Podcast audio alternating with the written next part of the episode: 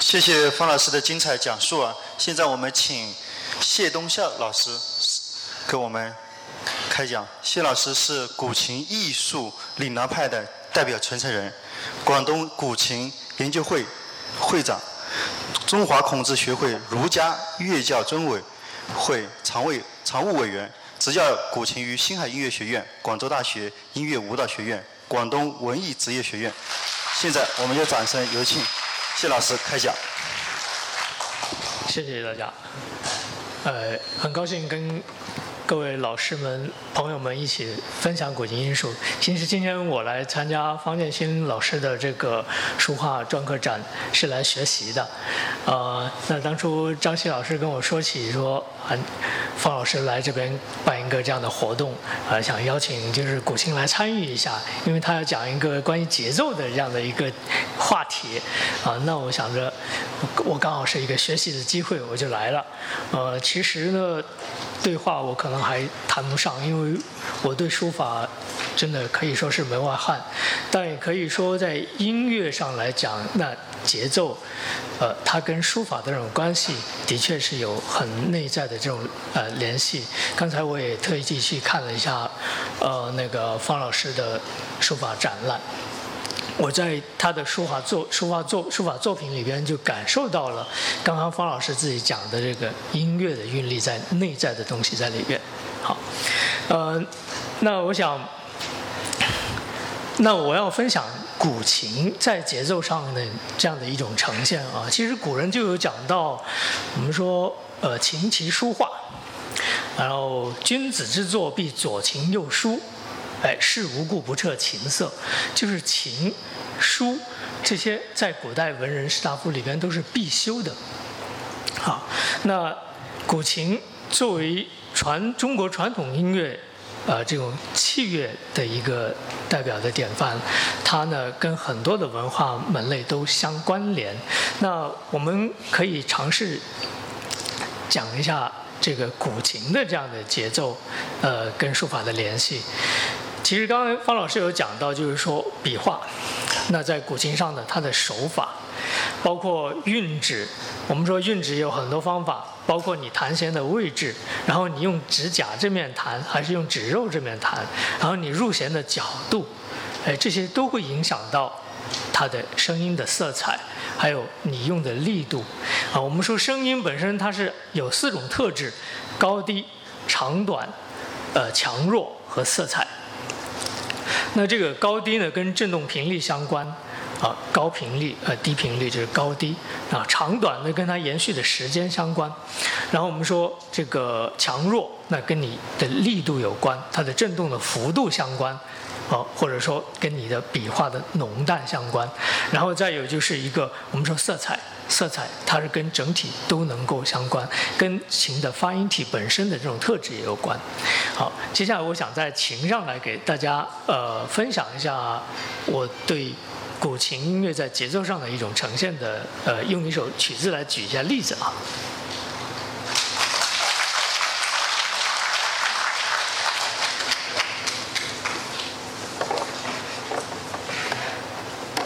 相传竹林七贤之一。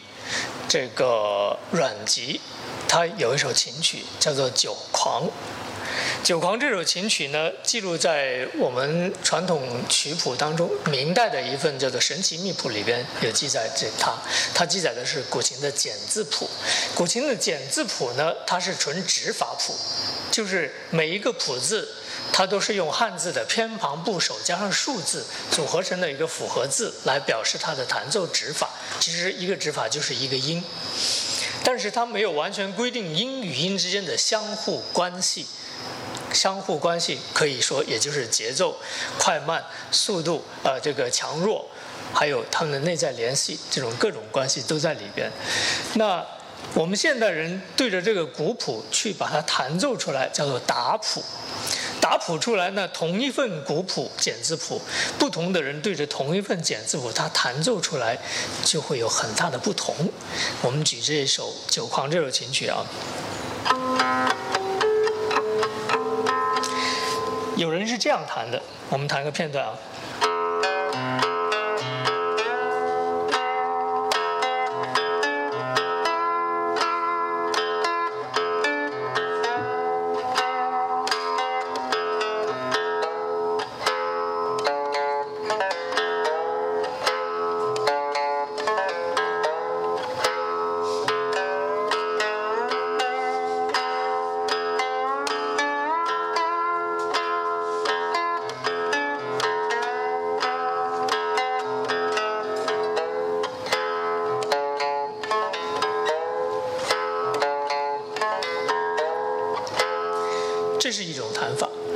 弹法它是比较畅快、比较流畅型的弹法，但是似乎起伏并不是很大。我们听第二种弹法是这样的。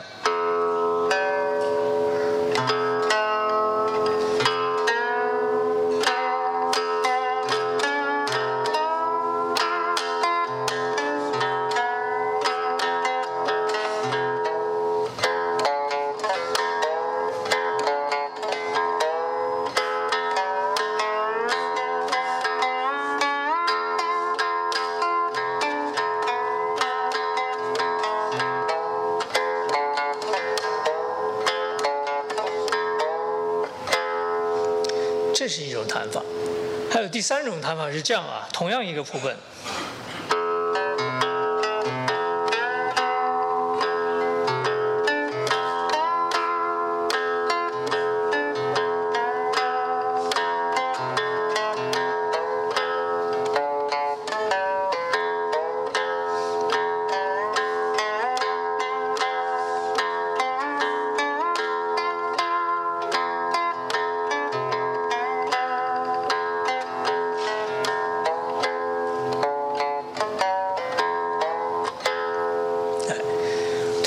本。九狂的版本啊，你看三种不同的风格弹出来。好，好像是三首曲子啊，完全不同。第一种是自然畅快型的弹法，这是我们听到老一辈琴家的姚炳炎先生他的答谱，他觉得九狂要这么弹。呃，姚先生的打谱呢，被称作踏破铁鞋无觅处，哎，就是讲究一种自然畅快的一种风格，又能够符合这首琴曲的解题，说是阮籍就是借酒扬狂啊，打者得之呃这样的一种讲法，呃，自然畅快型的。弹法，第二种弹法呢，它很明显的轻重缓急都夸大了，而且还有滑音，还有这种强弱节奏的这种错位的这种感受，很很形象的去描绘一种醉和狂的形态。这是《酒狂》这首琴曲很形象的一种表达。像这个这样的弹法呢，是现在很多的演奏家喜欢用这种手法来弹奏。那第三种弹法呢？我不知道大家听的有什么感受，这个比较轻快啊，这有跳跃型的，呃，如果记录成拍子的话，它是四二拍子的这样的。这个我在第一次听的是一位老外美国人的弹法，呃，一位美国的琴师，他在中国学琴几十年了，呃，中文名字叫做唐诗章，哎，他觉得酒狂，他要这样弹。他把我们说神奇密谱的几十首琴曲，他把全部翻译成五线谱，还把它录音了，是这样。这是他的打谱，他觉得酒狂要这么弹。这就是说我们说这个似乎大家喝的酒不一样啊，哎，酒量不同，哎，这得出来感受不一样，就会是这样的一种意象，呃。就是我们说中国的传统的这个古琴啊，它的简字谱就是这样，谱字与谱字每一个谱字都写在谱字上了，但是它没有标明谱字之间的相互关系，就好像。我们买了菜，各种配料都已经材料都在这儿了，但是你怎么做这个菜？比如说这个盐少许，葱一把，这少许是多少，一把是多少？就每个人感受不同，他做出来的菜就不一样的味道。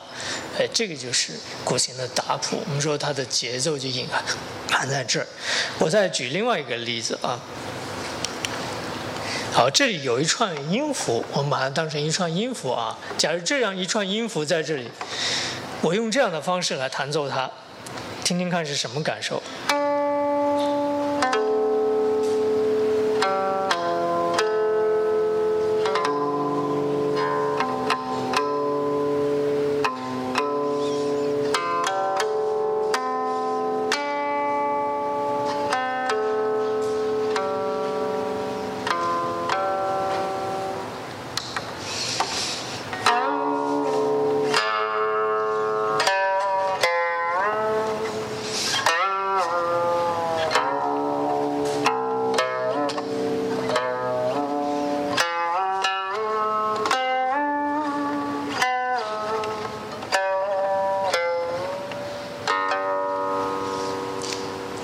这样的断句的方式，我们说断句啊，这所有的音都在这儿了，但是你怎么样断句？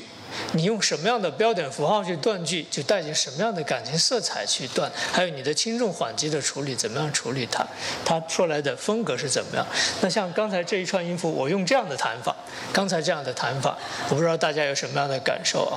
似乎是一种比较柔和的、委婉的，呃，甚至带有一点忧伤的，或者是有一些呃思考的这样的一种方式，是不是？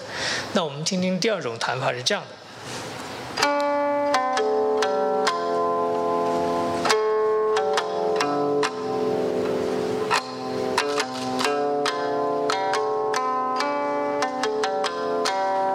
这个大家比较熟悉啊。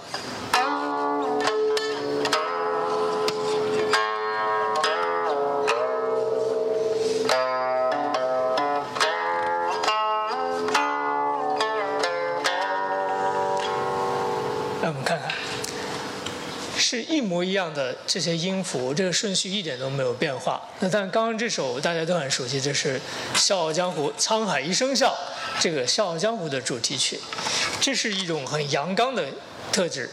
前面我弹的前面那种手法是很柔和的、阴柔的一种特质，呃，这就是这个音乐的节奏。我们就在古琴上呈现这样的一种节奏的一种呃独特的一种对比。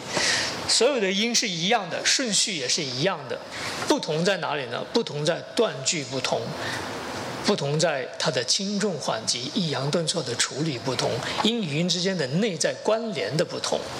好，当然我们还甚至还有手法上、演绎上的手法上的不同，它都会影响到你的整体的音乐的风格表达不同。如果从西方音乐的分析来说，第一种弹法，它强调的是咪和拉，我们说是小调特性的拉拉咪这种特小调色彩。后面这种强调是哆和嗦，是大调性的特彩，比较明亮。如果用我们中国传统五声性调式的来解读的话，咪这个音属是绝音，是属木的；拉这个音属水的，水和木它是一种阴柔的特质。哆和嗦呢，哆这个音是属土的，嗦这个音是属火的，火和土它是一种温暖，一种力量，是阳性的。所以我们说乐有阴阳，这个节奏在这里融合进去。我们说同样的这样的一个一组音。声音在这里，那我们把它有效的组织起来的时候，它可以用阳性的手法去演绎它，也可以用阴性的手法去演绎它。这是我我想要跟大家分享的，就是古琴音乐跟节奏跟整体的这种音乐呈现的这样表达的一种内在的关联。好，呃，来跟方老师相呼应一下啊，谢谢大家。谢谢谢老师。虽然我们已经感受到谢老师的情谊啊，下面我们还是要进行一一场艺术的展演。我们请谢老师再展示自己的情谊，然后方老师在他在谢老师的琴声中展示书法的节奏韵律。我们有请两位老师。这个，因为，呃，本来有如果有两个这个那个摄像机的话，我可以平着写，但是由于条件所限，为了让大家能看见我写呢，我只能把纸呢竖起来了，所以可能会写的不是那么理想，请大家多多海涵。